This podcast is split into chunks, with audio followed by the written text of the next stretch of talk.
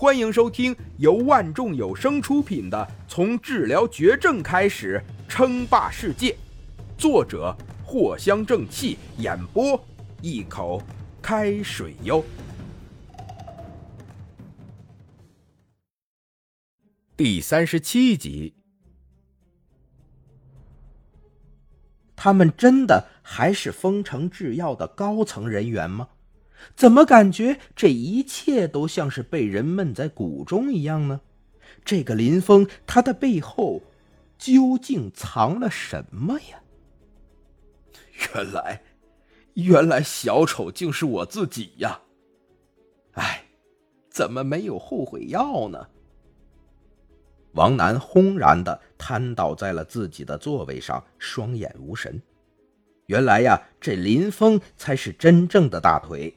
背后藏了这么多，居然也不说一说。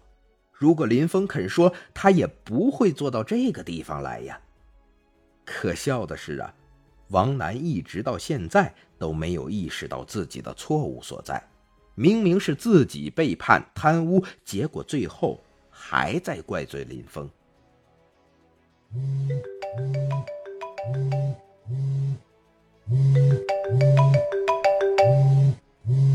忽然间，检察长不远处的电话响了，不少人都开始惊疑起来。在这个时候，又是谁打电话进来？检察长连忙接通了电话，但是没多久，检察长听完之后，浑身的冷汗顿时冒了出来。是那个部门？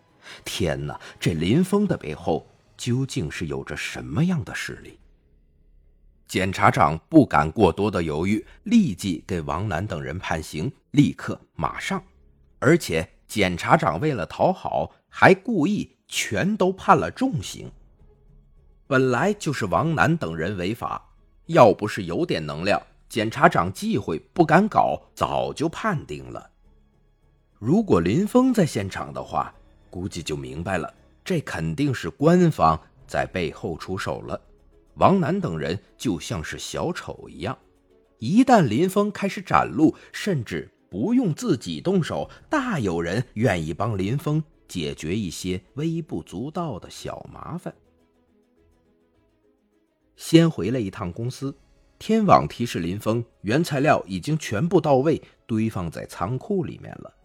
接下来，林峰兑换了三个流水线，仅仅给自己只留下了一点点的能量。流水线的操作很简单，流水线自带了一些小型智能机械，帮助抓取药材。只需要放进仓库中，流水线就会自动抓取原材料。如果想要快一点，还可以人工投放。不过林峰现在手中没有机器人，也没有克隆人，慢点就慢点吧，也无所谓了。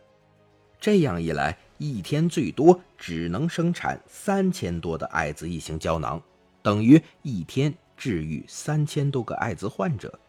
不过这也是没办法的，按照现在的情况，前面一个月起码每天生产十万个艾滋胶囊才能满足供应，怎么赶都是不够的。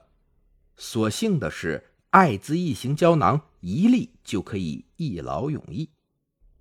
没过多久，林峰就陪着天网操控好了，看着原材料一点点的进入流水线，林峰不禁满意的点点头。随后静候了大概十五分钟左右，第一个爱”字异形胶囊就出来了。这个过程毕竟还是精细的，绝大部分的时间消耗都用在了外壳上面。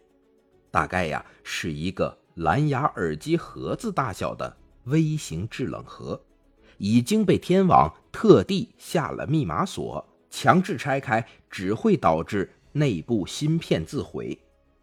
全体密封，一个盒子的寿命大概是一个月。简单的运用了压缩电池的技术，一个艾滋异型胶囊居然包含了众多的科技：压缩电池、微型制冷、钢材工艺、芯片工艺。虽然都不是特别的高级，但是运用在这个上面可就有些奢侈了。甚至微型制冷的科技在蓝星上可还不存在呢。要不是天理，要不是生产线，其他人谁敢用这几种科技，仅仅就是为了制作一个胶囊的保护盒呢？绝对是亏得连内裤都要卖掉了。而最离谱的，还是可以进行身份绑定，只有购买者本人的指纹才能打开。本集播讲完毕。感谢您的收听，该版权授权由万众有声提供。